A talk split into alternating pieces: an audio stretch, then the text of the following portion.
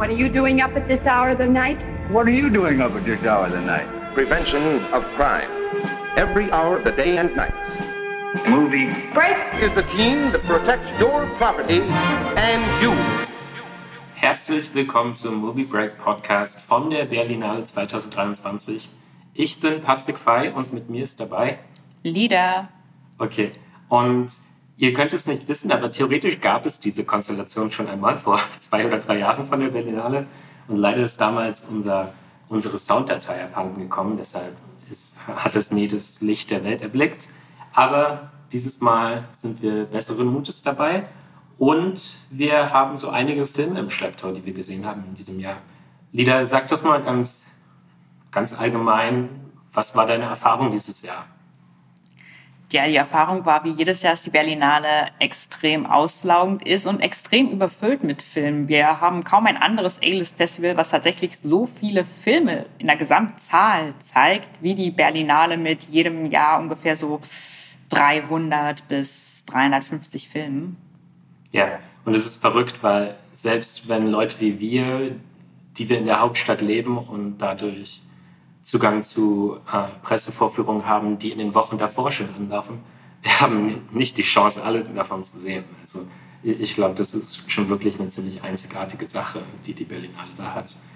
Äh, ja, und kannst du generell vielleicht so die letzten zehn Tage, sie waren sehr anstrengend, sie waren äh, mit sehr wenig Schlaf verbunden und auch mit zum Teil wieder einem drögen Wettbewerb. Hast du so ein bisschen äh, ein paar Einblicke, die du in deinen Alltag uns geben kannst oder vielleicht einfach so ein Überblick über Themen, die du interessant fandest oder irgendwelche Randbeobachtungen, die du machen konntest. Ja, vielleicht einfach mal so ein Einblick in deine Festivalerfahrung. Also wie du schon erwähntest, da wir hier in Berlin vor Ort ähm, einige Wochen vorab schon Pressevorführungen haben, waren die letzten zehn Tage bei mir eben die letzten vier bis fünf Wochen, in denen jeden Tag bis zu vier Filme auf dem Plan standen und man den Rest des Tages dann mit Schreiben verbringen muss, wer von euch vielleicht auf die Movie Break Berlinale Filmliste guckt, der sieht eben, dass dieses Programm natürlich nicht in zehn Tagen zu schaffen ist mit so vielen Filmen und Kritiken. Selbst wenn wir rund um die Uhr im Kino sitzen und dabei noch parallel schreiben würden, wäre es nicht möglich, das überhaupt zeitlich zu schaffen, aber auf ein paar Wochen verteilt geht es. Und tatsächlich ist es so, dass jedes Jahr bestimmte Themen vordergründig scheinen, zufällig oder absichtlich. Dieses Jahr waren natürlich zwei ganz große politische Themen. Einmal die anhaltenden Kriegshandlungen in der Ukraine und natürlich Iran, der jetzt durch Proteste wieder in den öffentlichen Medien ist. Die Menschenrechtsproteste haben also mehrere Filme geprägt, die hier in Sektionen vorgeführt wurden. Ja, und äh, zum Thema Iran, das ist eine, vielleicht eine Randbemerkung, aber eigentlich schade auch, dass so ein Festival wie die Berlinale, das sich ja immer sehr politisch gibt, dass es da keine entsprechende Kommentierung gab. Also weil es gab diesen Klassiker, den Film, den ich sehr, sehr mag, von Abbas Kiarostami, um, ähm, Where's the Friend's House? Und es gab ja im letzten Jahr viel, äh, viele Neuigkeiten zu Kiarostami. Also es gab eine äh, Kiarostami, der inzwischen verstorben ist, äh, eine ehemalige ähm, Mitarbeiterin in seinem Film, die hat eben äh, starke Anklagen gegen ihn erhoben, hat gesagt, dass ihr Skript äh, mehr oder weniger gestohlen wurde, also dass oder einfach übernommen wurde für, für, für den Film, für den Kiarostami sich dann hat feiern lassen in Cannes, der, die, die aber eben auch gesagt hat, dass er sie äh, angegangen hat, also äh, sexuell und so weiter. Und die Berlinale hat diesen Film eben einfach laufen lassen, was ja okay ist. Also ich will jetzt nicht verbieten, Filme zu zeigen. Ich will einfach nur sagen, man kann das auch gewissermaßen kommentieren. Aber das ist jetzt eben genau die andere Seite äh, vom Spektrum Iran, was natürlich jetzt nicht im Vordergrund stehen sollte äh, innerhalb dieser äh, großen politischen Dimension. Aber es hat eben nicht so ganz für mich ins Bild gepasst. Äh, aber ja, das soll jetzt nur eine Randbemerkung sein. Wir sind jetzt hier am Sonntag, also am letzten Tag der Berlinale. Das ist hier immer auch der Publikumstag. Das heißt, sogar am sonst äh, von den ähm, gottverlassenen Potsdamer Platz. Sogar hier sieht man jetzt immer noch Leute äh, her herumstromern äh, vor dem Arsenal und äh, am Cinemax und so weiter. Und das gibt uns natürlich auch die Möglichkeit, über die Preise zu berichten, weil gestern gab es die Preisverleihung und Lieder, wer hat denn da den goldenen Bären für sich holen können? Das war ein sogenanntes Dark Horse, ein Film, mit dem, denke ich, niemand gerechnet hat und den wenige geschaut haben, würde ich zumindest danach urteilen, wie leer die Pressevorführung war. Es war der letzte Film, oder der vorletzte Film war es, der am Freitag lief der letzte Morgen und am Donnerstagnachmittag lief dieser Film. Es war eine Doku, die einzige Doku im Wettbewerb und die hieß On the Adamant oder der französische Originaltitel Sur l'Adamant von Nicolas Philibert, der dort eine Einrichtung eines psychiatrischen Krankenhauses besucht hat und die Patienten oder wie man sagen könnte, die Gäste, denn es handelt sich um eine Art Tagesklinik, in der die Leute frei ein- und ausgehen können. Sie sind also nicht stationiert dort ähm, vorgestellt und bei ihren Alltagsaktivitäten in dieser Einrichtung äh, begleitet und beobachtet werden. Ähm, sehr zurückhaltende Doku, sehr observativ. Der Regisseur, es gibt keinen Kommentar dazu, der interagiert auch kaum mit den Leuten und wir haben viele sehr ausgedehnte Interviews darin auch. Also ein eher ruhiger, zurückhaltender Film in jeder Hinsicht. Ja, und das ist auch ein Film, also der, der scheint nicht irgendwie äh, ein Novum innerhalb äh, der Filmografie zu sein von Philibert. Also der hat zum Beispiel einen relativ gefeierten, aber gefeiert wirklich in einem kleinen Rahmen, äh, einen Film gemacht im Jahr 2002, der hieß äh, Être à voir.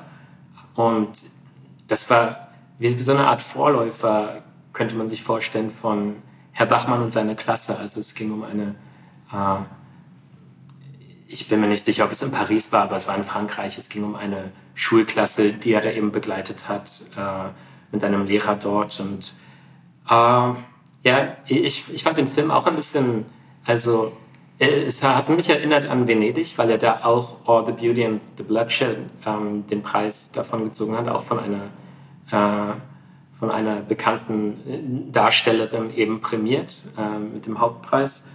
Und mir scheint, da gibt es vielleicht gerade so eine Entwicklung, dass man diese Preise auch so ein bisschen aus Sympathie vergibt, weil ich muss sagen, die, diese beiden Filme, auch wenn All the Beauty and the Bloodshed schon auf jeden Fall der deutlich bessere Film ist, aber äh, die sind jetzt beide nicht formal so spannend wie jetzt, sage ich mal, ein The Act of Killing oder so. Dann, dass man irgendwie mit der Form des Dokumentarfilms irgendwie nochmal etwas ganz Neues erzählen kann, sondern da geht es schon wirklich sehr stark darum, was man zeigt und nicht so sehr darum, wie man das verformt oder wie man das in eine neue Form, in einer neuen Form gestaltet. Deswegen ja, war ich davon schon ein bisschen überrascht. Äh, es ist natürlich alles sehr sympathisch, es ist ein sympathischer Film, man kann da nichts gegen sagen, aber ob das jetzt diesem Anspruch, den man oft an den Goldenen Bären gern zumindest äh, stellen würde, ob es dem gerecht wird, da würde ich schon meine Zweifel äußern. Bemerkenswert ist auch, dass ähm, zum Beispiel der Film, den du erwähnt hast, All the Beauty and the Bloodshed, äh, letztes Jahr Venedig oder auch der letzte Doku-Film, der einen Goldenen Bären hier den Hauptpreis gewonnen hat, nämlich Fire at Sea oder Fuoco Amare 2016, ah, ja. dass diese Filme jeweils ein sehr zeitaktuelles Thema hatten. Damals äh, in Fuoco Amare ging es um die Flüchtlingskrise, wie viele Menschen da auf See ertrinken und sterben und hier bei All the Beauty and the Bloodshed um die Opioid-Epidemie und noch konkreter um Purdue Pharma, die da das Medikament, um das es geht, auf den Markt gebracht haben. Oxycodon alias Oxycontin in den USA, gleicher Stoff, zwei Marktnamen. Dieses Mal bei Philibert stand ein Thema, das zwar zeitlos aktuell ist im Vordergrund, aber gerade nicht im politischen Spotlight steht in keiner Weise, nämlich die Inkarcerierung von psychisch kranken Menschen oder überhaupt die Frage, wie gehen wir mit diesen Leuten um? Sind sie ein Teil der Gesellschaft? Stehen sie außerhalb der Gesellschaft? Sind sie eine Bedrohung? Und da hatte ich durchaus meine Probleme mit dem Film, auch wenn die nicht so vordergründig sind, weil der Film kaum eine Position einnimmt. Aber was wir zum Beispiel nicht wissen, und der Film lässt unglaublich viele Informationen einfach unter den Tisch fallen, ist, dass diese Einrichtung, in der wir da sind, keine neutrale Einrichtung sind, sondern der Teil eines psychiatrischen Komplexes. Und das ist für mich den Fruit from the Poison Tree. Psychiatrie ist generell eben die Stigmatisierung und die Reglementierung und die Kriminalisierung von Menschen, die in bestimmte vorgeformte Muster von geistiger Gesundheit nicht passen. Und Psychiatrie ist meiner Meinung nach einfach kein Apparat, den man reformieren kann. Den muss man eliminieren, um dann was Neues zu schaffen. Aber man kann das nicht, das kann man nicht irgendwie zurechtbiegen. Es gibt keine gute Psychiatrie, das ist einfach ähm, scheiße. Ja, weil also ich bin gerade nicht sicher, weil du das Wort äh, Inkarceration verwendet hast. Also die, die, sind ja da nicht irgendwie eingesperrt oder so. Die, die sind da wirklich, äh, die, die können da hingehen und können da nicht hingehen. Das ist ja auch so ein kulturelles Zentrum, das irgendwie Filmabende organisiert und so weiter. Also da ist man jetzt schon weit ab von einer irgendwie geschlossenen Anstalt oder so. Also ich, ich will nur, dass hier kein falscher Eindruck erweckt wird oder so von diesem Film. Das stimmt. Diese Institution, die da besucht wird, ist eher progressiv fortschrittlich, was aber auch eine gewisse Problematik in sich sofern birgt, dass wir gar keine Gegendarstellung sehen. Das heißt, Leute, die kaum eine Vorstellung haben, wie sehen eigentlich normalerweise oder standardmäßig psychiatrische Kliniken oder Einrichtungen aus, sehen das, was ein sehr positives Bild darstellt und wissen nicht, dass das die totale Ausnahme ist, dass das in sehr weiten Punkten völlig dem entgegensteht, was eigentlich normalerweise Psychiatrie ist. Und da das Bild, das wir sehen in diesem Film, so eingeschränkt ist, wissen wir zum Beispiel gar nicht, wie sind die Strukturen da. Wer darf überhaupt da rein? Darf da jeder einfach reinkommen? Muss man eine Patientenkarte vorlegen, irgendwo sich registrieren lassen? Gibt es vielleicht bestimmte Regeln oder so oder andere Dinge, die die Leute da einschränken oder dergleichen? Und natürlich auch die Frage, viele ähm, psychisch kranke Menschen leben auf der Straße, haben wenig Geld, haben vielleicht nicht genug Essen und Probleme, bestimmte Verwaltungsabläufe ähm, zu organisieren und brauchen dabei Hilfe oder Unterstützung. Und das ist die Frage, kommen die Leute dahin, weil sie wollen oder kommen sie da zum Beispiel hin, weil es da Essen umsonst gibt? Ja, äh, ich will mich da auch nicht um Kopf und Kragen reden. Mir schien das so, als sei das relativ freiwillig und offen, einfach für Leute so eine Art Angebot. Aber so, so eine Art Rückzugsort für die Leute und Treffpunkt für äh, Leute, die eben ökonomisch und äh, ähm, gesundheitlich äh, darauf auch angewiesen sind. Äh, was dem hinzugefügt werden kann, was du schon angemerkt hast, dass es eine relativ, ähm, ja, eine relativ privilegierte, ein privilegiertes Zentrum dort immer noch ist. Also wir, ich weiß nicht, ob wir das erwähnt haben, wir sind auf so einer Art Schiff auf der Seine und was am Ende des Films noch eingeblendet wird mit so einer, mit so einer äh, Title Card ist, dass nur die Bewohner des ersten bis zum vierten Arrondissement in Paris überhaupt dorthin gehen dürfen. Das bedeutet, dass der, also die ersten vier Arrondissements, das sind halt wirklich die zentralen Arrondissements in Berlin, äh, in Paris. Das bedeutet, äh, um dort überhaupt wohnhaft sein zu können, braucht man gewisse finanzielle Voraussetzungen. Und das untergräbt ein bisschen dieses utopische Moment, das der Film in gewissen Szenen versucht anklingen zu lassen. Und deswegen kann ich den jetzt auch nicht äh, wirklich vollends empfehlen.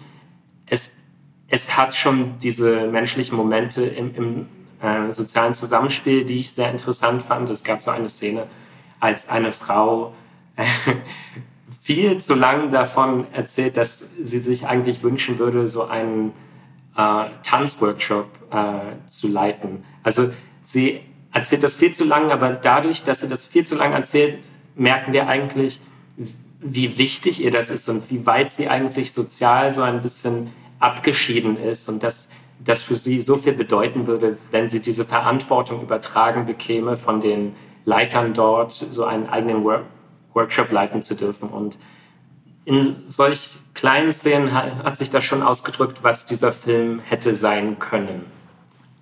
Ja, ein interessanter Faktor ist auch, dass wir die psychisch kranken Menschen dort immer nur in einem vergleichsweise sehr gefassten, ruhigen Zustand sehen. Wir haben also keine Konflikte und wir sehen gerade nicht die extremeren Symptome ihrer Krankheiten. Das, ähm, was äh, Patrick, was du gerade beschriebst, dieses sehr lange Sprechen, das ist eben dieses desorganisierte Denken, desorganisierter Redefluss und frei assoziative Wortfindung das ist damit so das Maximum an psychischer Krankheit, das man sieht. Wir sehen niemanden, der total austickt, gewalttätig wird, rumschreit, paranoid agiert, sich verfolgt fühlt oder gleichen. Und psychische Einrichtungen, also psychiatrische, die definieren sich eben und bewähren sich dann, wenn etwas eben nicht so läuft, wie man es möchte, dann, wenn eine Extremsituation entsteht, was in der Psychiatrie eigentlich die Norm ist.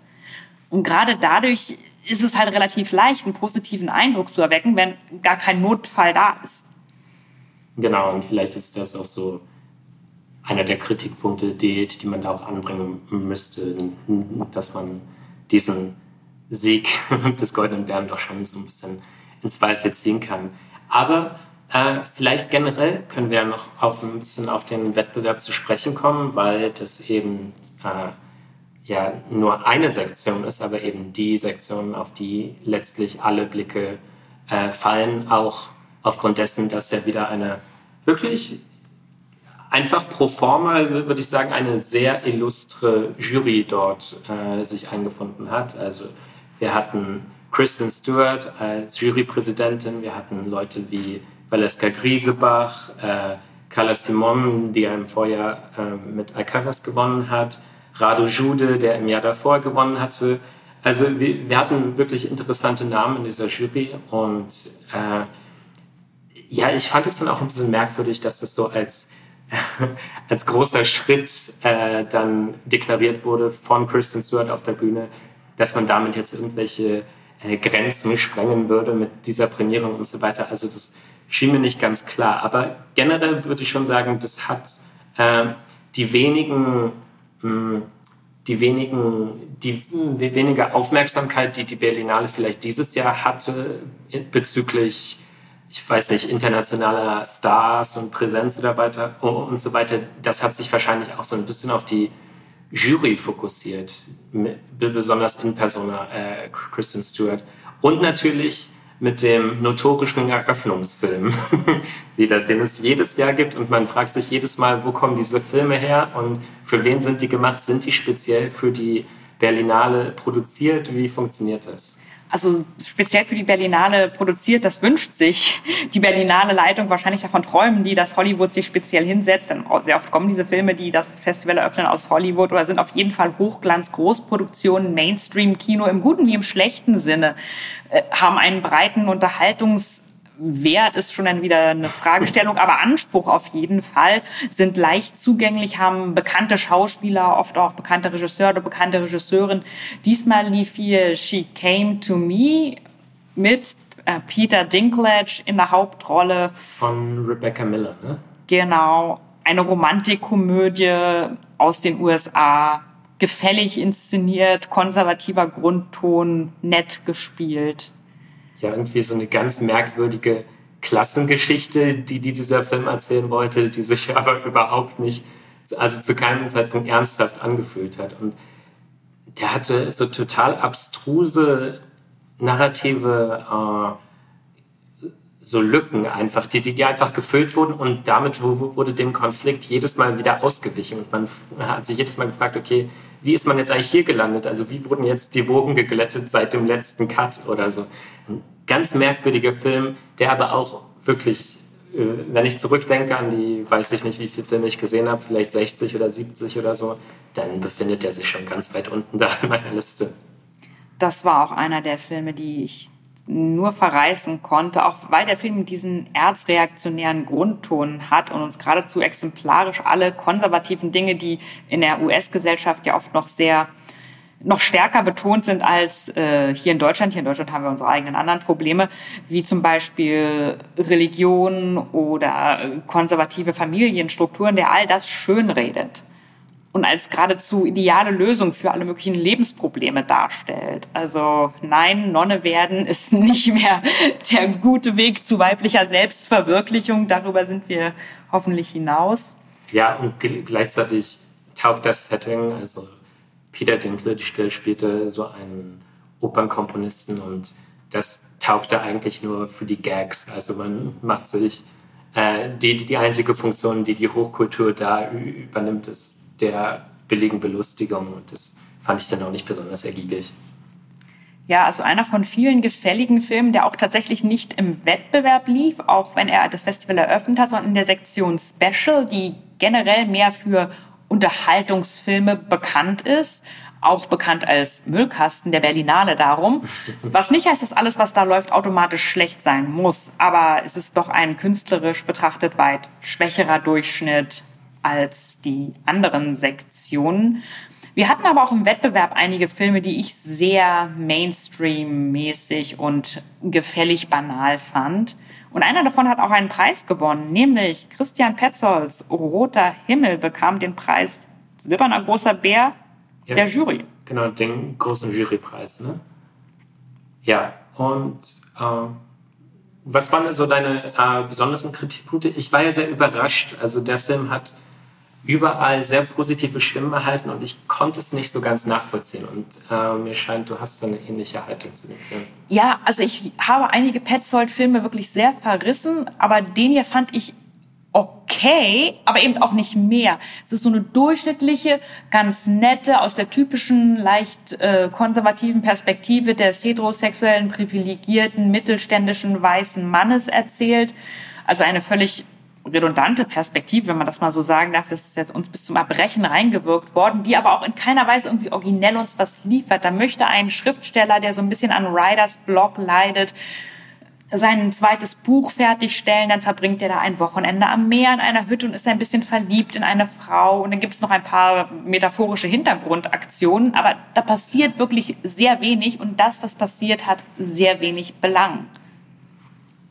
Ja, ich, ich, ich fand, was Petzold da macht, das ist, ich musste sagen, die ersten 20 Minuten war ich furchtbar genervt von dem Film, weil er so auf wirklich Krampf versucht, witzig zu sein. Und ich konnte diese ganzen Zoten, die, die da so abgezogen werden, äh, zunächst zumindest überhaupt nicht witzig finden, leider. Ich, ich finde, der Film entwickelt dann schon, schon so eine gewisse Dynamik und diese weiße, heteronormative Perspektive, die ja da äh, auch vorgefunden wird, die wird ja zumindest auch thematisiert und aufgebrochen. Und der Protagonist, der die besonders verkörpert, also der Schriftsteller, der wird ja dahingehend auch als äh, belustigenswert äh, gezeigt. Und er, er, ist eigentlich immer der, über den wir uns äh, lustig machen oder den wir irgendwie gerade nicht nachvollziehen können in seinen Entscheidungen. Aber ja, ich, ich finde, das größte Problem an diesem Film ist, dass der es gibt da diese Metaphorik, okay, ähm, und das beginnt schon mit dem ersten Song. Also wir, wir hören einen Song und dann beginnt erst der Film für die Opening Credits. Und in die, diesem Song geht es eben darum, dass wir, dass uns Liebe blind macht oder so, oder dass wir etwas nicht sehen. Und der ganze Film handelt dann davon, dass es im Hintergrund Waldbrände gibt. Ich glaube, wir befinden uns in Mecklenburg oder so. Und dieser Brand kommt immer näher und näher und unsere Figuren, die hören das dann irgendwie und sprechen dann kurz mal darüber, aber dann geht es eigentlich wieder um diese Liebesgeschichte. Es geht um den Lektor, der dann vorbeikommt, äh, mit dem, dem man sich dann unterhält und so weiter. Und natürlich nimmt es am Ende überhand und führt zu einer großen Katastrophe und die Pointe ist so ein bisschen, ja, unser unser äh, Protagonist äh, wollte das einfach nicht sehen. Er hat, er hat sich mehr auf die äh, anderen Dinge konzentriert und das ist natürlich so eine große Metapher auf unsere Zeit. Aber das schien mir alles sehr offensichtlich zu sein. Auch diese äh, Heine-Zitate, die da stattfinden. Und ich, halt, ich hatte das Gefühl, dieser ganze letzte Arc, dieser ganze, das ganze letzte Drittel verdient sich der Film überhaupt nicht. Also Petzold ist er dann immer schnell dabei, um Liebe und Tod so seine ganze Geschichte zu stricken. Und diese ganze Katastrophe am Ende, die verdient sich der Film einfach überhaupt nicht, meiner Meinung nach. Ja, das Liebesfeuer setzt sozusagen den Wald in Flammen, was auch in gewisser Weise diese Megalomanie ausdrückt, die da drin steckt. Dass man sich, wenn man so privilegiert ist, wie es der Hauptdarsteller, äh, Hauptcharakter nun ist, geradezu äh, ein weltzerstörendes Drama daraus denkt. Ja, also das war sicher kein, das war ein Film, den ich im Prinzip nicht mal in den Wettbewerb geholt hätte, geschweige denn ihm einen bedeutenden Preis zu verleihen. Aber Petzold ist hier nun mal sozusagen einer der Lieblinge der Berlinale, genauso wie eine Regisseurin, die auch schon mehrfach prämiert wurde, nämlich Angela Schanelek. Und sie bekam diesmal den Preis, nachdem sie bereits im vergangenen Jahr das, die beste Regie abräumte oder vor zwei Jahren war das, glaube ich. Das war Ich war zu Hause, aber. Ich glaube, es war sogar vor drei Jahren. Ich bin mir nicht sicher. Das kann sein, dass das vor der, vor der Corona-Zeit vielleicht sogar noch. Und diesmal bekam sie den Preis quasi spiegelgleich fürs beste Drehbuch für Musik. Genau. Und ich muss dir sagen, äh, ich nehme ich nehme tausendmal lieber Musik als äh, den Petzold-Film, einfach weil ich da eine, einen artistischen Anspruch merke, der wirklich ungefiltert ist, äh, weil Petzold, da merkt man schon, er versucht schon am Ende zu gefallen, er, er versucht irgendwie einen sehr bekömmlichen Film zu machen, einen sehr gut lesbaren Film fürs Publikum zu, äh, zu inszenieren. Während bei Schanalek wirklich, da steckt zumindest Radikalität drin, da steckt was total Eigenes drin, man sieht ihre eigene Handschrift und der Film fängt schon super an, der fängt mit so einem Shot an, einfach von einer, von einer Berglandschaft und dieser, der Nebel, der die Berge umhüllt, der zieht allmählich äh, voran und umhüllt mehr und mehr äh, den, den Frame und dann setzt so ein lautes Gewitter ein und reißt uns so ein bisschen raus. Und ich finde, der Film funktioniert sehr auf diese Weise, dass immer so in Paaren etwas aufgebaut wird und dann wird sich wieder entladen. Und er ist natürlich super abstrakt. Also wenn ich schon so beginne, dann kann man sich vorstellen, dass der Film generell sehr abstrakt ist. Sie orientiert sich äh, am Ödipus-Mythos hier. Das wurde viel, viel, vielerorts schon gesagt. Äh, und er, ehrlich gesagt, das erhöht wahrscheinlich noch den, hm, vielleicht das Sehvergnügen oder Sehvergnügen ist vielleicht zu viel gesagt, weil kann man diesen Film wirklich genießen? Wahrscheinlich nicht. Aber es erhöht zumindest die, hm, die Erfahrung, wenn man ungefähr weiß, worauf man sich hier einlässt, weil man dann nach bestimmten Hinweisen suchen kann in der Geschichte. Man erkennt gewisse Muster, man erkennt gewisse Markierungen vielleicht aus dem originalen Stoff. Und ja, was passiert hier eigentlich? Das ist auch nach, den, nach der Sichtung schwer zu sagen. Also das ist ein Film, den hätte ich gerne heute Morgen noch mal gesehen. Ich hatte ein Ticket, aber ich habe ich, ich empfinde eine gewisse Berlinale äh, äh, Fatigue und ich habe es einfach nicht über mich gebracht, heute Morgen noch mal äh, für einen Film, den ich schon kannte, rauszugehen. Aber das ist ein Film, der wird sich sicherlich lohnen, den noch ein zweites oder drittes Mal zu sehen. Wir haben so eine Zeit spielt hier eine gewisse Rolle, weil Zeit hier nicht mehr so linear verstanden wird, sondern die Zeit wird hier äh, eigentlich ohne Hierarchien verstanden. Also man äh, es geht vom einen Moment zum nächsten und man befindet sich äh, ich weiß gar nicht, wo wir am Anfang beginnen, aber äh, auf einmal ist man im Jahr 2006 und man erkennt es einfach nur durch so ein, eine Markierung, dass da eben die I I Italiener gerade gegen Deutschland gewinnen bei der Weltmeisterschaft 2006 im eigenen Land, was ja so, ein, so eine deutsche Tragödie in Anführungszeichen damals bedeutet hat, die jetzt hier kontrastiert wird mit diesem Ödipus, äh, mit der Ödipus-Tragödie. Und was ich sage, klingt alles super abstrakt und es ist super abstrakt, aber ich finde, es ist ein lohnenswerter Film, wenn man sich darauf einlassen kann. Und ich kann mir vorstellen, dass viele äh, das nicht können. Es gab am Ende in unserem Screening auch Buhrufe und es gab auch zahlreiche Leute, die den Saal verlassen haben. Ja, es ist interessant, dass du zu Musik sagst, dass man oder dass du nicht weißt, ob man ihn wirklich genießen kann. Und das ist so der einzige Punkt, wo ich wirklich mit übereinstimme, dass ich denke, dass niemand sich einen Chanelec-Film zum Spaß anguckt, das ist für mich diese Art von drögem Bildungsbürger- und Akademikerkinderkino, dass sich diese Gesellschaftsschicht eben reinzieht, um ihre eigene intellektuelle Überlegenheit unter Beweis zu stellen. Chanelec selber ähm, ist mir weit sympathischer als Petzold auf so menschlicher Ebene, aber letztlich finde ich dann einen Petzold-Film doch erträglicher als einen Chanelec-Film. Und sie gibt auch selber offen zu, dass sie einfach irgendwo die Kamera hinstellt und Sachen so filmt, die sie schön findet und sich da keine tieferen Gedanken bei macht und dafür eben immer wieder Geld kriegt, was sie auch freut, dass sie den nächsten Film machen kann. Diese Ehrlichkeit hat was Erfrischendes, aber umso einschläfernder ist eben das Schaffen, das daraus entsteht.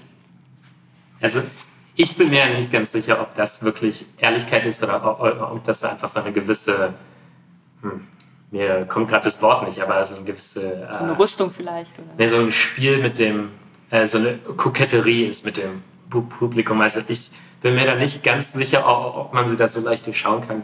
Aber vielleicht äh, noch, um das einfach zu komplettieren, äh, das waren jetzt beides Leute der Berliner Schule, Petzold und Schanalik, und wir haben dann natürlich noch einen dritten im Bunde, das ist äh, Christoph Hochhäusler.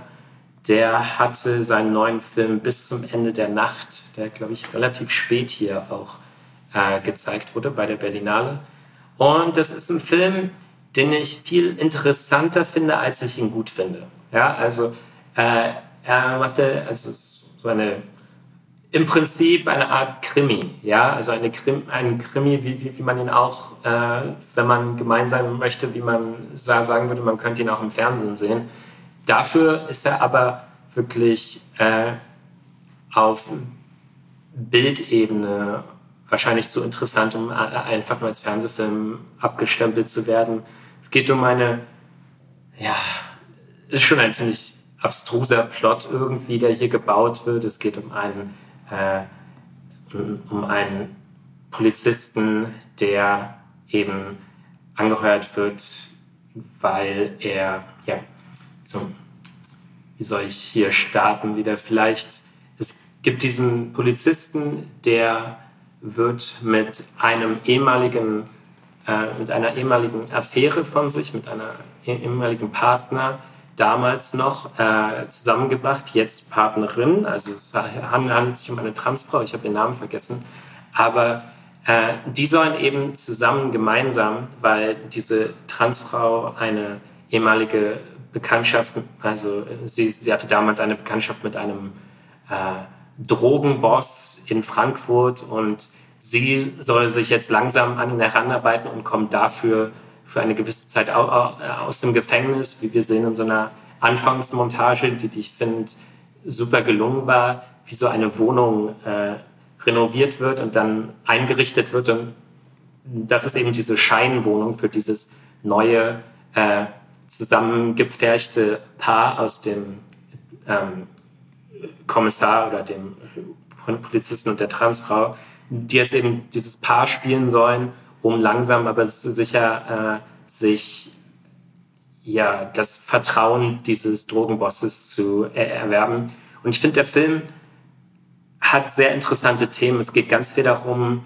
wie man irgendwie, äh, wie man eine Rolle spielt und darum, wie, mh, hm, wie Wahrnehmungen äh, sich jederzeit verändern können. Es gibt manchmal so Szenen, da wird die gleiche Szene wieder und wieder neu geschnitten. Also der die Kamera fängt von neuem an und dann gibt so ein Pan nach rechts und dann beginnt die Kamera wieder von vorne und geht zurück und beginnt wieder, als ob, wenn sich nur ein Detail verändert, dass sich die ganze Szene, der Blick auf den Charakter wie wieder verändern kann. Und der ganze Film spielt die ganze Zeit damit, mit die, diesem Performativen und man ver verliert mehr und mehr den, die Übersicht und auch die das Vertrauen in die Figuren, das man zu Beginn noch hat. Man denkt, die Figurenkonstellationen sind relativ klar und später zeigt sich das immer mehr unscharf und unklar. Und das fand ich interessant an dem Film.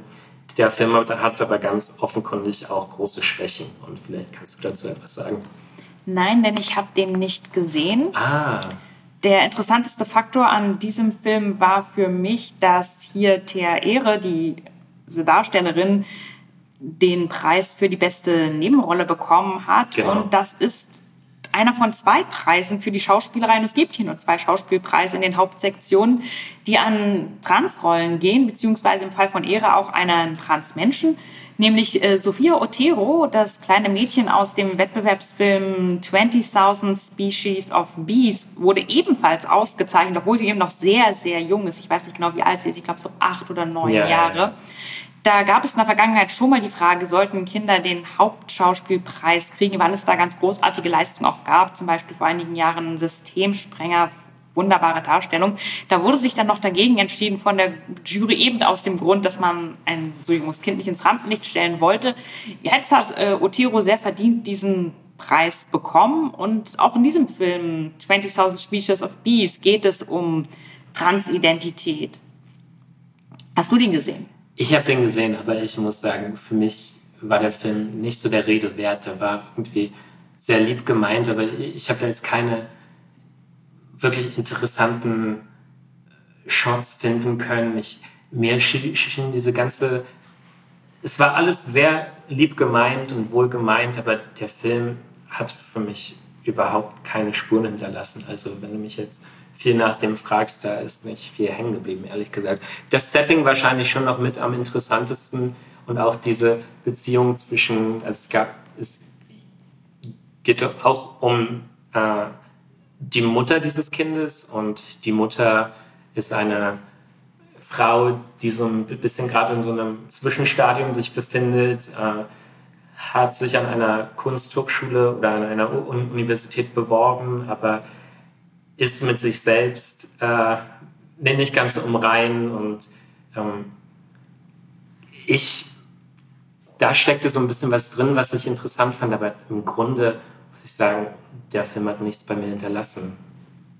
Mir hat er auf sehr vielen Ebenen sehr gut gefallen, gerade weil er durch eine Art Schraffierung von verschiedenen Figuren zeigt, wie typisch es ist, dass wir uns in Rollen drängen lassen, nicht nur Genderrollen, sondern alle möglichen Rollen in unserem Leben, auch Familienrollen oder berufliche Rollen und Positionen und wie schwer es ist, diese Muster aufzubrechen und dass auch Leute, die sich in einer bestimmten Position selbst eingesperrt fühlen, sich weigern können, bewusst oder unbewusst andere Leute aus so einer Position, die sie selber ihnen aufzwingen, zu entlassen. Also das war für mich schon ein kleines Highlight, wenn auch kein Meisterwerk, aber im gesamten Wettbewerb.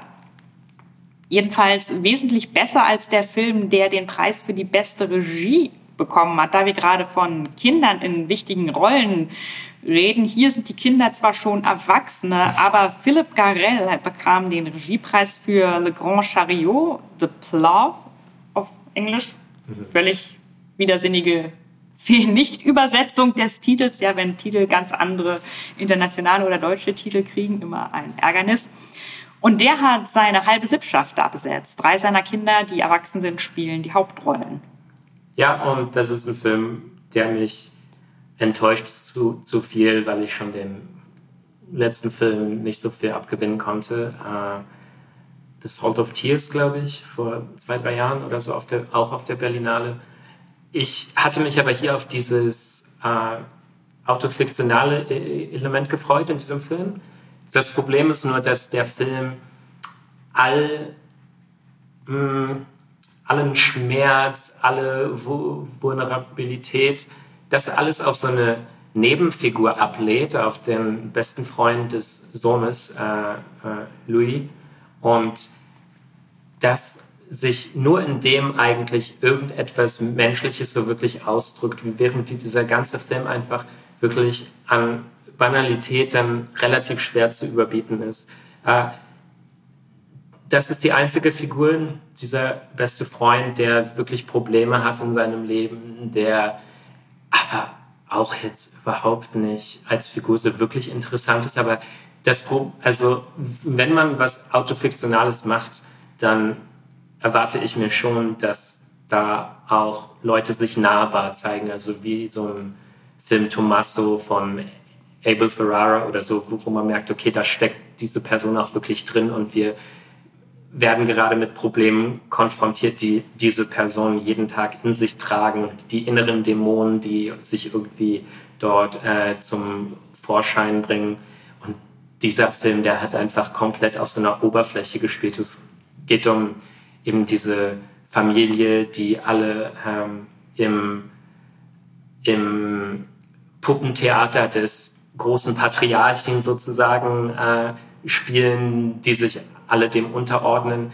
Aber die individuellen Figuren, die, die kommen da überhaupt nicht zum Leben und ich, der war auch inszenatorisch so total ulkig. Also der hat so eine so einen Musikeinsatz gehabt. Da, habe ich mich gefragt, ver, versteht der Regisseur seinen eigenen Film nicht? Da, ist, äh, da sind wir auf einmal, dieser ganze Film kommt eigentlich ohne Musik aus, aber dann gibt es manchmal so ein paar Szenen, die traurig sein sollen und dann sind wir auf einmal in trauriger Musik, aber so wie in so, einer, wie in so einem äh, Sample oder so. Also nicht mal irgendwie Musik, die interessant orchestriert ist oder so, sondern einfach so eine, wenn man nach trauriger Musik kommt, dann kommt so etwas und dann wird die wie so ein Fremdkörper in diesen Film eingesetzt. Und ich fand es einfach sehr, sehr merkwürdig. Also, dass das noch den Regiepreis bekommt, da muss ich mich schon wundern. Ja, die Augsburger Puppenkiste ist wahrscheinlich weniger hölzern als die Figuren und deren Darstellende, die wir hier gesehen haben. Und natürlich noch ein weiterer Film, der geradezu trieft vor bürgerlicher Arroganz. Da wird sich hier das traditionelle ähm, Schaustellerhandwerk der Puppenkunst angeeignet und man tut so, als sei das quasi ein Erbstück, das von Generation zu Generation weitergegeben wird des Bürgertums, was nun absolut nicht der Fall ist. Das war von der Unterschicht und fahrenden Menschen kreierte Kunst.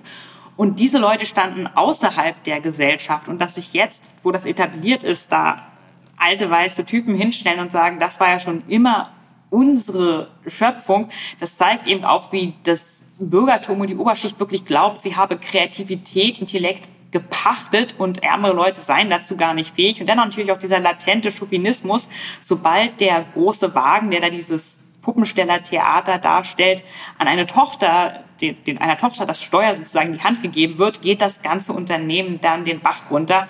Also ein Film voll von reaktionären Subtexten.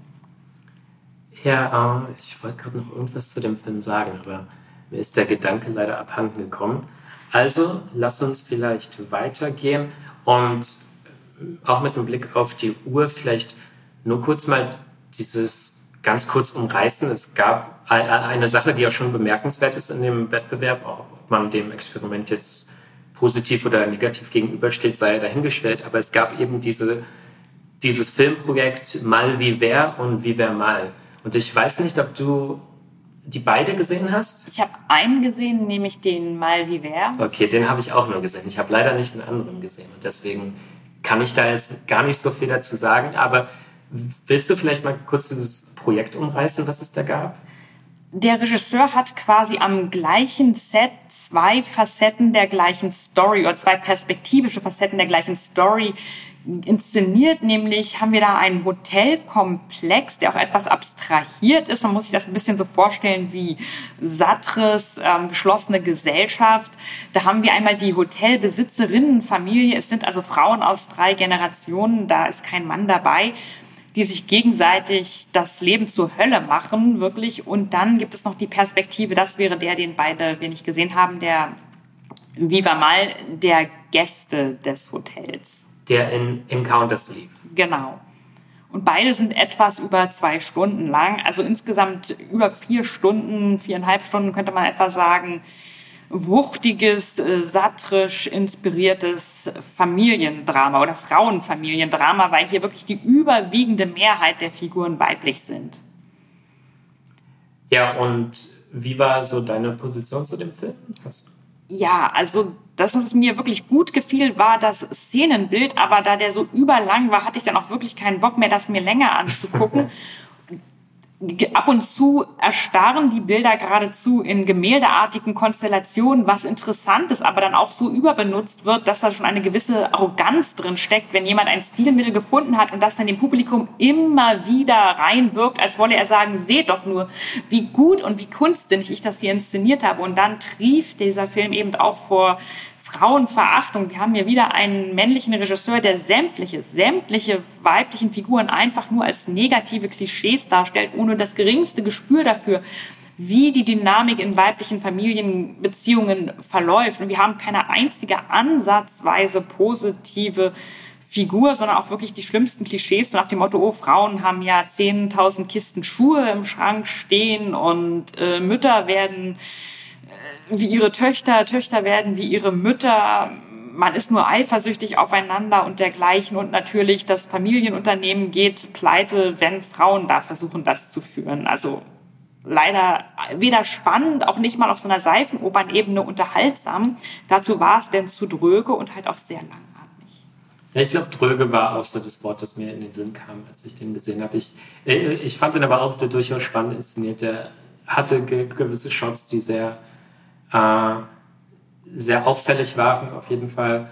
Und ich muss sagen, wenn diese, dieses Familiendrama ein bisschen weniger repetitiv gewesen wäre, ein bisschen kondensierter, ein bisschen akzentuierter auch, dann hätte ich mich damit we wesentlich weniger schwer getan. Und so war das ein Film, der mich am Ende schon so ein bisschen genervt hat. Ich wäre aber schon interessant, also ich wäre schon interessiert daran zu sehen, wie dieser im Berlinale Programm wurde das als Reverse Shot äh, angekündigt. Also wie wir mal, wie, wie das aus der Gästeperspektive dann aussehen würde. Aber ja, das bleibt jetzt noch eine Weile abzuwarten, bis man den irgendwo sehen kann. Ich glaube, das wird noch eine ganze Weile dauern. Ähm, ja, ich glaube, wir müssen jetzt auch nicht durch den ganzen Wettbewerb ziehen, weil da ist jetzt auch viel Quatsch dabei, also sowas wie dieser von Trotter oder so. Also wir wollen da kein darüber kein, kein Wort verlieren, denke ich. Aber vielleicht noch mal so ganz, ganz kurz, was ich dieses Jahr sehr interessant fand und was es, glaube ich, so in den letzten Jahren nicht gegeben hat, war, dass die Berlinale verschiedene Menschen aus der Filmbranche angefragt hat, ob sie zum, zu einem Thema, das war dieses Jahr Coming of Age, ob sie dazu äh, einen Film vorschlagen könnten, der dann in der Berlinale als Retrospektive, als Klassiker gezeigt werden konnte. Und dadurch habe ich echt ein paar gute Filme gesehen und ich mag einfach diese Bindung an eine, an eine reale Person, die man vielleicht sogar mag. Also es gab Leute wie Celine Siama, Nadav Lapid, äh, der hier auch vor ein paar Jahren mit Süß, Synonym, den Goldenen Bären gewonnen hat. Es gab Love Diaz, es gab Wim Wenders, es gab ganz viele Leute, die eben äh, einen Film dann vorgeschlagen hatten und von dem konnte man sich dann eben was ansehen. Also ein und wenn das gute Tipps waren, dann waren es halt auch keine offensichtlichen Sachen. Also ich fand das ein bisschen unsinnig, dass von Wim Wenders dann ähm, oh, wie heißt der Film mit James Dean nochmal? Ah. Rebel Without a Cause. Ja, genau. Also braucht dieser Film wirklich noch unsere Aufmerksamkeit? Also ich denke, da haben andere RegisseurInnen oder FilmemacherInnen da schon bessere ähm, Tipps einfach gehabt von Filmen, die, die man noch nie gehört hat oder so. Aber das ist doch eine Sache, die könnte die Berlinale beibehalten, oder? Ich weiß nicht, wie stehst du dazu? Ich finde diese Idee jetzt auch ganz nett. Die Berlinale hat an sich eine recht große Retrospektive. Insofern ist die Frage, muss man das noch ausbauen? Ich habe aber auch nichts dagegen. Also kann man machen. Ich musste nur gerade daran denken, da du sagtest, Filme, die die Aufmerksamkeit nicht brauchen. Der Goldene Bär ging dieses Jahr an Steven Spielberg. So viel zum Thema Regisseure, die die Aufmerksamkeit nicht brauchen. Ja, der Ehrenbär. Genau, der Ehrenbär. Und Steven Spielberg ist wirklich die Quintessenz des Filmschaffenden, der nicht noch zusätzliche Aufmerksamkeit braucht. Ich glaube wirklich, jeder kennt ihn. Er hat, kann jeden Film machen, den er will. Jeder kennt seine Spielfilme. Da wird nichts wiederentdeckt. Da wird auch niemand, der irgendwie unterprivilegiert ist, endlich zu Ehren gerufen. Das war einfach, einfach überflüssig, um ihn hier zu haben. Er war dann jetzt auch netterweise da, weil er ihm ja klar ist, dass er den Bär nur kriegt, weil er hier einmal dann auftaucht. Ja, natürlich. Also ich denke, das sind dann manchmal auch Sachen, die sind viel größer als jetzt irgendein Festival oder so, weil man weiß natürlich, es finden gerade es finden bald die Oscars statt und dann ist es natürlich nochmal gut, so einen Ehren-Oscar, äh, so einen Ehrenbären zu bekommen, nochmal eine Rede gegen Antisemitismus zu halten und so weiter. Also das bringt ja dann auch wieder Publicity rein und ich glaube, das gehört einfach zu so einem viel größeren System und die Berlinale profitiert ja in der Hinsicht davon, dass es einfach Aufmerksamkeit gibt. Äh, ja, aber ich stimme natürlich inhaltlich zu. Also Steven Spielberg braucht diesen Bären nicht. Wir brauchen Steven Spielberg in der Hinsicht bei der Berlinale nicht. Aber ja, das wollte ich nur mal kurz erwähnt haben und ich äh, wollte da mal ganz kurz drei Filme erwähnen, die ich da entdeckt habe, um jetzt näher darauf einzugehen. Das war ein Film von Celine Siama, der empfohlen wurde, war um, Not a Pretty Picture von Martha Coolidge und das ist ein Film von 1976 der wirklich, ich hatte davor noch nie von ihm gehört, der war, glaube ich, relativ verschollen und der ist seiner Zeit wahrscheinlich 30, 40 Jahre voraus. Es ist so eine Art Reenactment einer Vergewaltigung auf zwei Ebenen, einmal einer diegetischen Ebene und dann einer Ebene am Set, wo man darüber redet, wie eine Vergewaltigung inszeniert werden kann. Und das war einfach wirklich ganz großes Kino, was noch Wochen später mich zum Nachdenken angeregt hat. Es gab von Nadav Lapid einen Film von Jean-Claude Brissot empfohlen, der hieß äh, De Bruit et de Fureur, also äh, The Sound and the Fury sozusagen, so ein bisschen Anlehnung wahrscheinlich an Faulkner. Äh, unfassbar, unfassbarer Film, ich will zu dem gar nicht mehr sagen, aber es ist, wenn man an Chaos denkt, dann denke ich jetzt wahrscheinlich auch an diesen Film. Und von Love Diaz noch einen Film von Lino Brocker äh, von den Philippinen, Manila in the Claws of Light. Also auch ein Film, über den ich hier jetzt nicht unbedingt gestoßen, auf den ich jetzt nicht unbedingt gestoßen wäre. Aber da bin ich einfach froh, dass es diese Art Kuratierung gab und ich werde auch dankbar, wenn man sich das beibehält und vielleicht fürs nächste Jahr ein neues Überthema sucht. Ja, ja, ich weiß nicht, vielleicht sollten wir jetzt noch, weil die Zeit ist ja jetzt schon arg fortgeschritten, vielleicht sollten wir vor allem auch mal zu den Sachen kommen, die uns sehr gut gefallen haben und die uns noch im Gedächtnis bleiben werden. Also Hast du so ein paar Highlights, über die du gern sprechen möchtest? Ja, es gab ein paar. Ähm, mein Lieblingsfilm war mit Abstand der Encounters-Film The Cage, Looking for a Bird, der erste tschetschenischsprachige Film, der auf einem größeren Festival läuft. Der, auch der erste auf der Berlinale natürlich, von einer tollen Regisseurin, die noch nie vorher einen Spielfilm gemacht hat. Sie ist Tschetschenin, die Mehrheit der ähm, Mitwirkenden sind tschetschenisch, aber produziert wurde das Ganze in Russland, da es eben nicht möglich ist, da diesen Film zu machen. Also es geht da um weibliche Selbstbestimmung, was natürlich ein super wichtiges Thema ist in einem Land, was extrem patriarchalisch ist, eines der patriarchalischsten Länder auf dieser Welt. Ich glaube, viele Leute haben das vielleicht nicht so auf dem auf dem Plan, weil das Klischee dann immer ja ist, dass die arabischen Länder die patriarchalischsten sind, aber das ist noch äh, eine ganz andere Nummer, Tschetschenien. Dann gab es dieses Jahr einige sehr gute Animationsfilme und generell freue ich mich, dass Animationsfilme mehr auf der Berlinale laufen. Es gab ja früher vielleicht mal alle zehn Jahre einen. Und dieses Jahr hatten wir, wenn ich jetzt keinen hoffentlich vergesse, fünf. Oh. Müssen, müssen wir jetzt nochmal nachzählen. Aber, aber, sagen wir jetzt mal, sagen wir jetzt mal, es waren fünf und wenn ihr jetzt zählt und es waren sechs, dann korrigiert das einfach stillschweigend zum Beispiel zwei davon schon im Wettbewerb, Suzume und Art College 1994.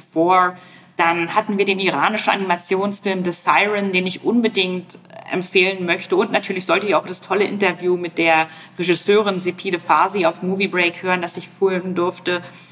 Und äh, dann gab es auch noch einen kleinen ungarischen Animationsfilm, der technisch noch nicht so ausgefeilt ist, aber White Plastic Sky erzählt trotzdem eine gute Story aus einer Länderperspektive, die wir sonst einfach nicht so oft präsentiert bekommen. Also das sind einige Sachen, die ich hervorheben möchte. Dennoch ein paar tolle Dokus, sowohl mit dem Thema Iran, wie zum Beispiel Sieben Winter in Teheran, als auch aus dem Senegal, eine Doku, wie wichtig die Bewahrung von Filmgeschichte in einem Land, das vom Kolonialismus geradezu ausgebeutet wurde, ist.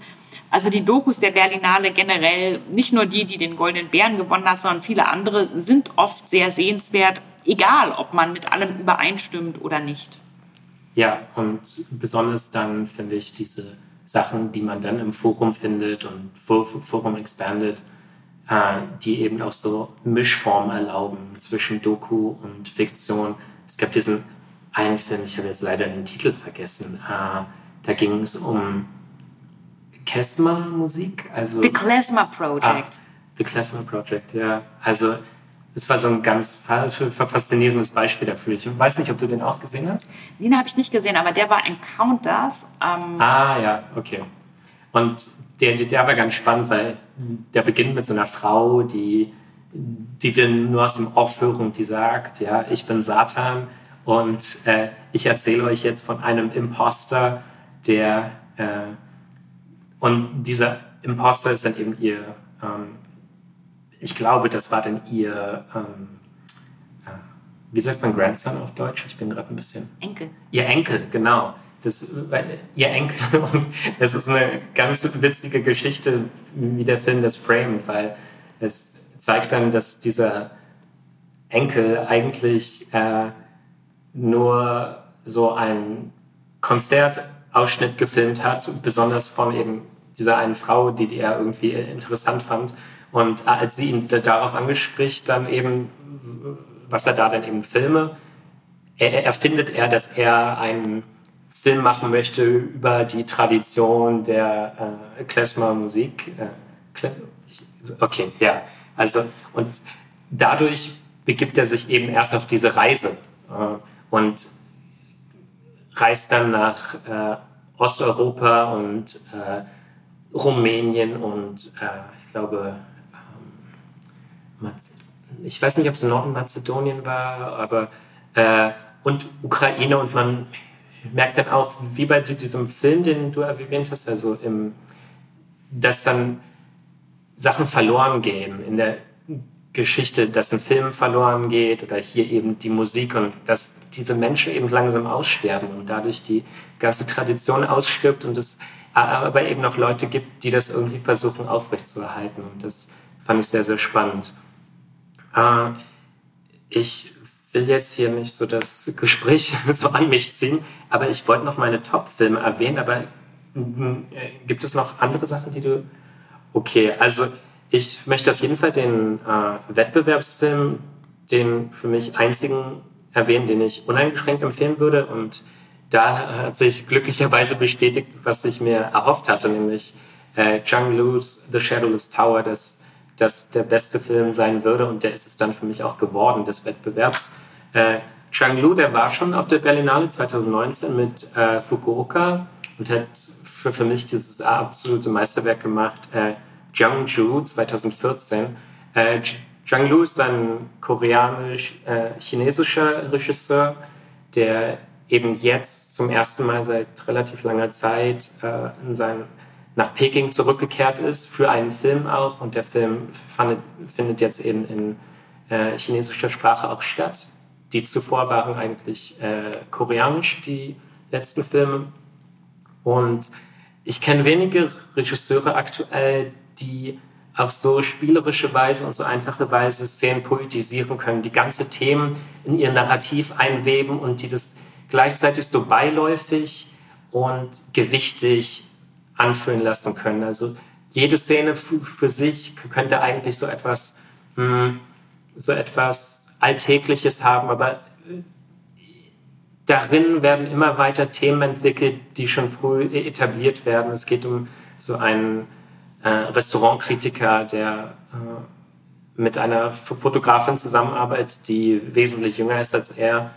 Und man denkt die ganze Zeit, es läuft auf so eine Liebelei hinaus zwischen den beiden, aber stattdessen bekommt es eher so etwas Meanderndes und so etwas äh, sich Sehnendes, weil man be bekommt im Laufe der Zeit mit, dass dieser, Food, äh, dieser ähm, Restaurantkritiker, dass der keinen Kontakt mehr zu seinem Vater und der Vater liegt irgendwo, lebt irgendwie abgeschieden und er hat seit Dekaden nicht mehr mit ihm geredet und jetzt geht es so ein bisschen darum, dass er davon hört, dass, dass er von der Adresse des Vaters hört und sich dem irgendwie versucht wieder anzunähern, aber man bekommt auch gleichzeitig gespiegelt, welche Gedanken sich äh, bei ihm darum kreisen, wie er, wie er diesem Vater überhaupt begegnen könnte. Und es gibt super viele Themen in diesem Film und ich werde in den nächsten Tagen auch noch meine Kritik dazu schreiben, aber das ist der Film, bei dem ich mir denke, da brauche ich vielleicht am meisten Zeit für die Kritik, weil ich da wirklich äh, sorgfältig auch arbeiten möchte, weil der Film mir so wichtig ist. Deswegen haltet danach Ausschau, äh, wenn euch das interessiert.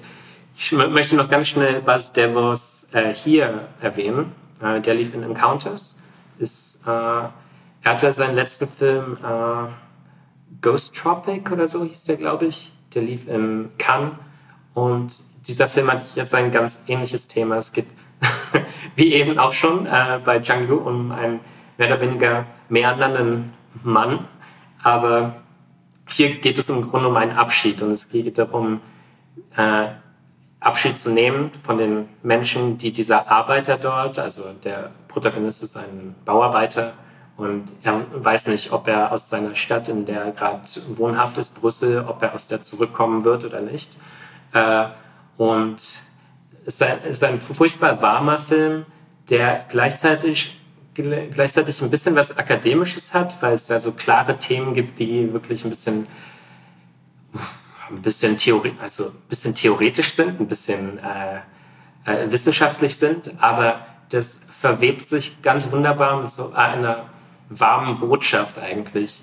Und äh, am Ende sind so diese menschlichen Netzwerke, die man, äh, die, die, die man entwickelt und von denen man vielleicht ablässt, äh, die, die werden so verbunden mit dem The Thema des Films, als er eine Bryologin kennenlernt. Also eine Bryologin ist eine Person, die sich mit äh, Moosen beschäftigt.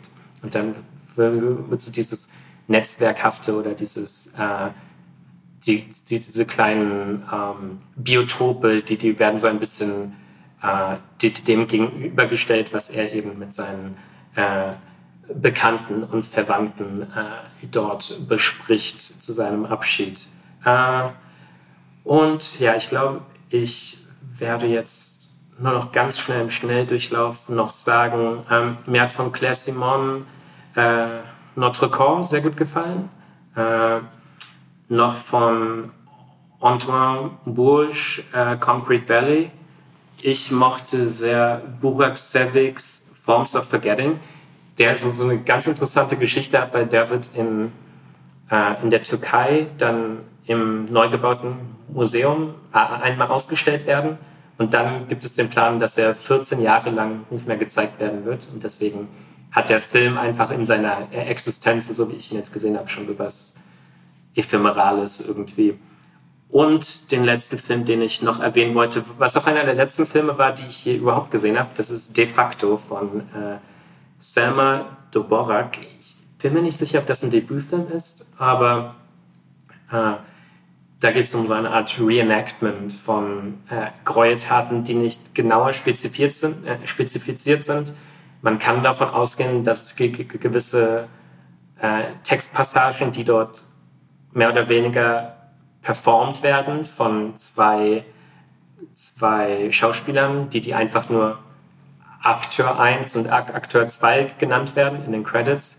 Und das eine findet aus der Perspektive eines Soldaten statt, die, die andere Perspektive ist eigentlich der Indoktrinierer, also die Person, die eben in der Hierarchie innerhalb so eines Krieges, innerhalb einer ideologisch gefestigten und manipulierten Gesellschaft, die dort, eben in der Führung ist. Und die beiden werden so kontrastiert in ihren Wortlauten. Und man hat dann auch erfahren, die Regisseurin hat mehrere Jahre äh, eben Recherche betrieben. Und diese ganzen Passagen, die dort äh, performt werden, die basieren auf wirklichen äh, ja, Textdokumenten, aus Auszügen aus Verhören in Gerichten und so weiter. Und es geht eigentlich darum, wie man sich so dem ein bisschen annähern kann, äh, welche Verbrechen verbrochen werden im Krieg, im Kriegskontext, warum sie verbrochen werden, äh, welche Ideologie dahinter steckt. Und das war zum Ende des Festivals schon noch so ein großer, harter Tobak, aber, oder starker Tobak, ich weiß gar nicht, was man davon sagt, aber ähm, den kann ich wirklich nur empfehlen und ich ho hoffe, der findet auch irgendwann mal zumindest in die Arthouse-Kinos. Ja, das ist so die Filme, die ich gerade noch dringend erwähnen wollte. Ja, vielleicht kann ich höchstens dazu sagen, dass mir positiv aufgefallen ist, dass wir wesentlich mehr starke queere Filme haben, dass das auch eine Neuerung, die man in den letzten etwa 10, 15 Jahren sich langsam stetig entwickeln beobachten kann. Es gab da Silver Haze und Green Knight und Panorama. Es gab Mart in Kochi, Alma Mula und noch wesentlich mehr Filme bei Generations. Wir haben euch schon verschiedene Wettbewerbsfilme genannt und auch in Sektionen wie Special und Encounters gab es mehr Präsenz von queeren Filmen, die auch von wirklich queeren Leuten gemacht wurden. Also dass wir nicht dieses Ding haben, dass jetzt irgendwie so ein straighter Typ oder eine straighte Frau sagt, oh ja cool, jetzt mache ich das mal statt der üblichen Story, sondern dass wir die Perspektiven der Menschen sehen, die eine bestimmte Sache, eine bestimmte Realität und Identität leben. Und das, denke ich, sollte die Berlinale auch noch mehr auf ähm, internationaler Ebene generell bei mehr Themen darauf achten, dass wir nicht einfach jetzt einen Petzold haben, der sagt, oh, ich habe jetzt hier irgendwo eine queere Nebenfigur, oder dass wir nicht irgendwelche weißen Regisseure aus Europa haben, die äh, Stories machen über Flüchtlinge oder über Menschen in bestimmten ausbeuterischen Situationen im Iran oder in Zentralafrika oder sonst wo, sondern dass wir da hingehen und den Leuten, die da wirklich leben und die da Filmemacher sind und Filmschaffende, ermöglichen, wenn überhaupt deren Produktionen zu realisieren und dann auch zu zeigen. Ich denke, das ist wirklich, worum es geht. Und wenn ihr noch ein bisschen mehr darüber hören wollt, dann hört euch mal das Interview auf Movie Break an, das ich mit der Regisseurin zu Sira, einem Film, der den Panorama Publikumspreis gewonnen hat. Auch wenn ich den Film nicht so toll war, fand, hat diese Frau einfach mal alles gesagt, was zu diesem Thema der Aneignung der kulturellen durch bestimmte Filmschaffende einfach gesagt werden muss. Ja, und äh, gut, dass du das ansprichst, nicht nur äh, das Queere, aber auch den Panoramapreis, weil äh, ich werde nachher noch den Panoramapreis sehen, der für Dokumente vergeben wurde und das ist Kokomo City, glaube ich. Und das ist eben auch, äh, ein, ich glaube, ein Interviewfilm zu einer queeren Community in, ich weiß nicht mehr wo genau in den USA, aber äh, der, kam, der lief auch schon im Sundance und auf den freue ich mich jetzt auch noch so als Abschluss des Festivals. Ja? Gibt es noch etwas zu sagen, Lieder, zum... Schluss, aus, Ende der Podcast. Schluss, aus, Ende. Das, also, ja, das klingt okay. doch gut. Äh, ich glaube, wir haben auch genug gesprochen. Ich hoffe, wir konnten euch so ein paar, äh, so ein bisschen äh, darauf einstimmen, was ihr in den nächsten Jahr, äh, in den nächsten Monaten, manchmal bei der Berlinale auch in den nächsten Jahren dann regulär im Kino zu sehen äh, bekommen werdet. Und ja, bleibt dran, lest Kritiken, wenn ihr Lust habt von den Sachen, die wir geschrieben haben, besonders Lieder ja weitaus mehr als ich. Und äh, ja, bis dahin, macht's gut. Tchau!